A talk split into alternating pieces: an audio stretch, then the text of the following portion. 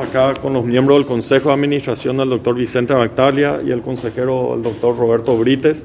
Vinimos a informarle al señor presidente de la República la decisión que tomó el Consejo de Administración, que es la máxima autoridad del Instituto de Previsión Social, de aumentar el haber jubilatorio a favor de los jubilados que ganen por debajo del salario mínimo.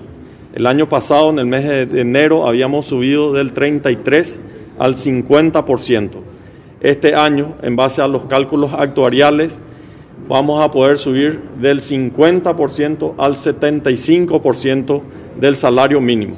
Es un incremento es un incremento cercano a 550 mil guaraníes.